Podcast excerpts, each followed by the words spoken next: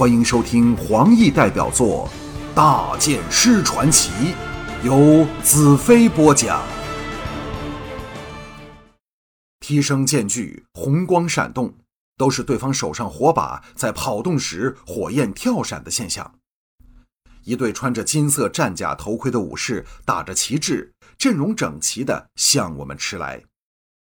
背后的彩柔松了一口气，小嘴凑在我耳边道：“是净土的战士。”我点头道：“是年家所说的太阳战士，连战马穿的都是黄金盔甲，象征着太阳的光辉。”队伍迅速接近，看到我们如此怪异的旅行团，显示大为惊异。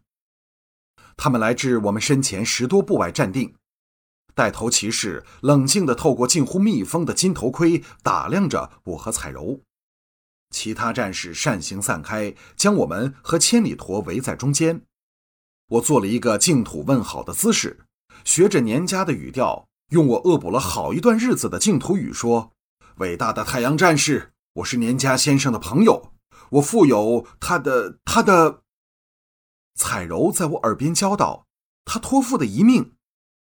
我想不到他净土语说的比我更好，忙道：“呃，我负有他托付的一命，带来了真巫石给拉萨大公爵。”带头骑士听到年家的名字时，露出注意的神态；当听到“一命”两个字，全身一震，呆在马上。火把烧得噼啪作响，大河水无休止的轰轰流着。我终于将年家的死讯带回了他深爱的乡土。那带头骑士将头盔掀起，像阳光般金黄秀发不受束缚地滑了下来，衬在那女战士美丽俏脸的两旁。彩柔在背后惊疑道：“原来是个女的，还这么漂亮。”美丽的女战士仰望星罗密布的天空，深深吸了口气。强压下心头的悲伤，再低下头来望着我，冷然道：“年家老师真的死了吗？杀他的是沙道还是夜郎人？”他的轮廓像刀切般清楚分明，给人坚毅决断的感觉。修长的脖子显出一种难以形容的优雅风姿，使人猜想他的出身血统必然非常高贵。净土的女人竟然如此动人。我的目光缓缓扫过四周的战士，不过，除非我能透视这些蜜蜂的甲胄，否则休想分辨他们是男是女。彩柔在我背后推了一下，提醒我回答对方。我的目光移回女战士白皙无瑕的俏脸上，年家先生是在和沙道的恶战里光荣战死的。女战士眼中爆闪着冰雪般的寒芒，盯着我道。为何他死了，你还活着？一连串金铁交击的声音响起，最前排的战士纷纷亮出弯刀。只要我一个答得不好，便是兵戎相见的后果。我耐着性子解释说：“杀到袭击时，我刚好到了，呃，到了另外的地方。”我的净土语实在还没满师，说起来不但吃力，还颇为词不达意。就像年家刚刚开始说帝国语时的样子，女战士的美目神光更为凌厉，一字一字道：“杀到过处，寸草不生。你为何还有三十二只千里驼和真巫石？”彩柔的声音在我身旁响起，用比我最少流利了一倍的净土语说：“杀道就是趁大剑师不在时偷袭年家先生的驼队，抢去了所有东西。”还掳走了我。如果不是大剑师追上来杀了沙道，你现在不但没有真巫石，也不会听到我在这里说话。想不到这妮子的净土语说的这么好。美丽高贵的女战士瞪着彩柔，像在惊叹对方的艳丽，也像在细查彩柔是否在说谎。好一会儿，才转向我道：“大剑师，这是你为自己起的名字吗？”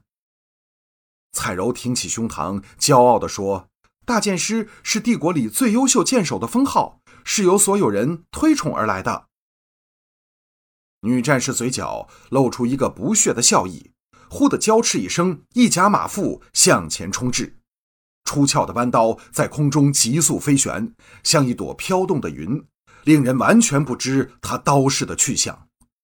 这是弯刀独有的特性，给她发挥出来，显露出比年家高明数倍的刀法。四周战士一起拔出弯刀，大喝以助声威。一时间，这河畔的空地杀气腾腾。我们相距极近，几乎马蹄一动，他的马已冲至我和彩柔左侧。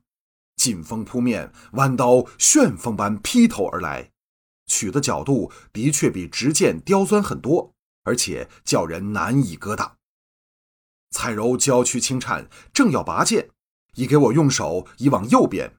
同时，魔女刃离背而出，来到我左手刃尖挑出，当的一声，正中弯刀最外弯处的风源。女战士全身一震，刀势散乱，第二刀再也发不出来，早给战马带的冲往后方，一直冲出二十多步才勒马站定。他没有回头，只是在查看给魔女刃挑破了缺口的弯刀。我也是心中惊异。本来我想的是挑断他的刀以力生威，哪知只能挑出一个缺口，可见他的刀比帝国的剑还要优胜。四周战士寂静下来，气氛一时沉凝之极。女战士转过身，眼中闪着惊异莫名的神色，瞪大秀目，一眨不眨盯着我已收回鞘内的魔女刃，沉声道：“那是什么剑？”我虽明知他在印证我的剑术，以确定我是否有战胜杀道的能力，但仍心中不悦，冷哼道：“我已用我的剑回答了你的问题，只要你能带我见拉萨大公爵，让我将真巫石亲自交到他手上，我便完成了对年家的承诺。此后你我再没任何相干。”不知如何，一气之下，我的净土语竟像流水般泄出来，流利之极。彩柔在我耳边轻赞一声，女战士先是双眼一瞪，继而神色一暗，垂下目光道：“你见不到拉萨大公爵了，因为他已返回天上，重归于星宿。”我愕然道：“他死了？”女战士眼中闪过泪光，但却坚强的忍住，沉声道：“七天前我们在七星基迎战黑叉鬼。”拉萨大公爵和他们七大神将之一席柱交手，光荣战死。我们连他尊贵的遗体都没抢回来。现在所有人都撤进城里，做最后的抵抗。我和彩柔面面相觑，早想到净土战火连绵，但想不到竟延伸到如此偏僻的地方。拉萨大公爵的死亡，代表着这一区域的作战主力已全被摧毁。残余力量又怎能对付那凶残狠恶的黑叉大军？我沉声道：“现在是谁继承大公爵的位置？”女战士道：“拉萨大公爵的独生女儿尼雅女公爵。”我道：“她在哪里？”